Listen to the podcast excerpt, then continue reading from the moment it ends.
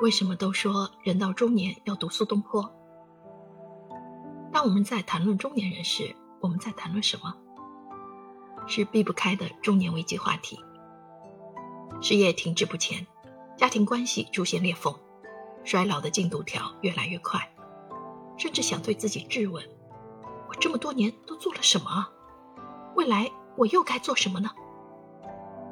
少年时有着成长的烦恼，到了中年。烦恼依旧还在，而《中年好友苏东坡》这本书就是为中年人的成长和治愈而生。他用十六封书信和十六个药方解读，告诉我们，苏东坡是人到中年的药，也是中年人的好朋友。在养生、理财、心态、职场、创业等多个方面，学苏东坡用活泼的灵魂反内卷，并盘活自己。交代自己，安顿自己，治愈自己。人生遇到什么事情了，读读苏东坡，总能挖到点宝藏，获得一点释然。这本书不仅是一本中年人宝典，结合了当下中年人的生存生活现状，提供实用的个人自我救赎和治愈方案。它还是一部独特的东坡评传，以现代人的视角来解读苏东坡。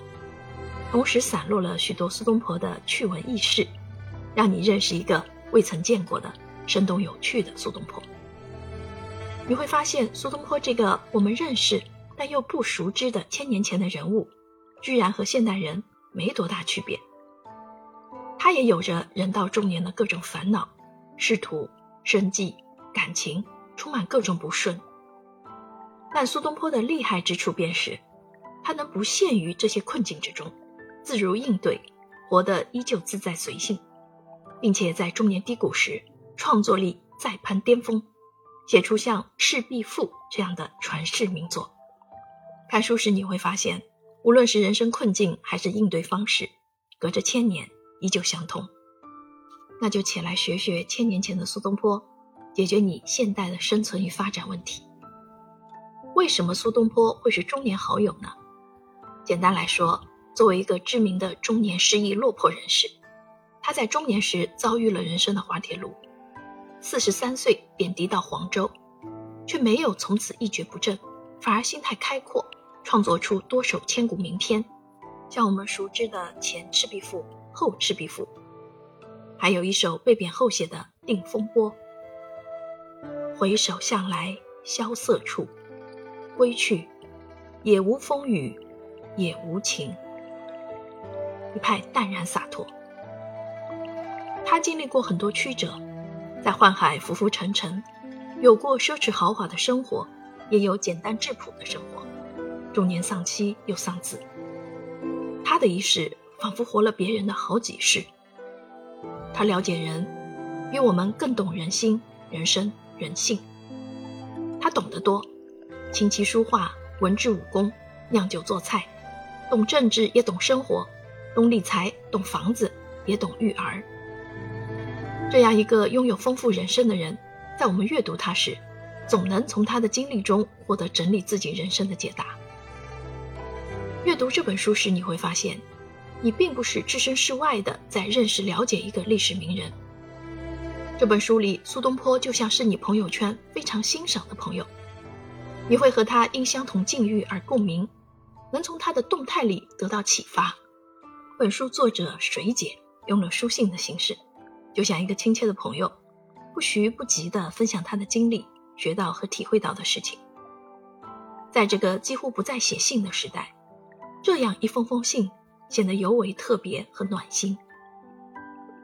本书共有十六封信，从男女、思想心境、智力实践、创业、内卷、生命等多个角度和话题。结合当下中年人的生存生活现状，给到哲理启发和实用建议。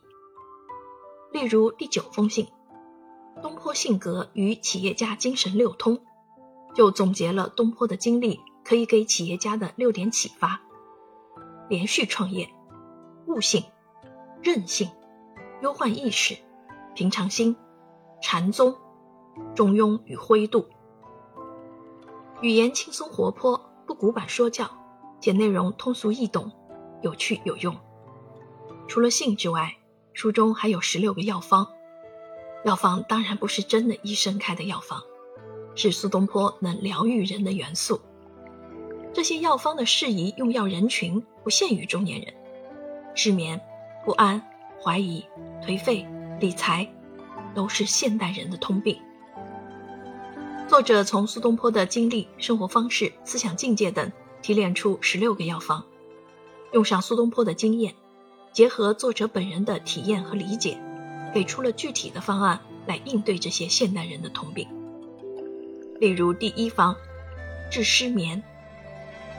试问现在有几个人没经历过失眠或是睡不安稳？从这篇方子里才知道，原来苏东坡很会睡，还写过很多睡眠的诗歌，甚至睡觉还曾救过他的命。比如《春夜》：“春宵一刻值千金。”花有清香，月有阴。那如何才能好好的睡一觉呢？书中总结了苏东坡的睡觉过程，作者还分享了自己受东坡启发的入睡经验。在书的最后，用了仿古的黄页纸，将十六个方子化为单页即可容纳的精简版总结，方便您快速阅读。本书还介绍了苏东坡身边最亲密的几个人。这些人有他的父亲苏洵、母亲陈氏、老师欧阳修、弟弟苏辙、侍妾王朝云、弟子秦观、孩子苏迈、苏过，都是与苏东坡关系密切还互相影响的人。从第三人的视角带你立体解读苏东坡，同时也能在家庭、育儿、社会关系等方面为你提供一些新的启发。详细而大量的参考文献。足以可见作者下笔前对苏东坡的深度研究，同时它也方便您进一步了解苏东坡。详细而大量的参考文献，足以可见作者下笔前对苏东坡的深度研究，同时它也方便您进一步了解苏东坡。详细而大量的参考文献，足以可见作者下笔前对苏东坡的深度研究，同时它也方便您。进一步了解苏东坡。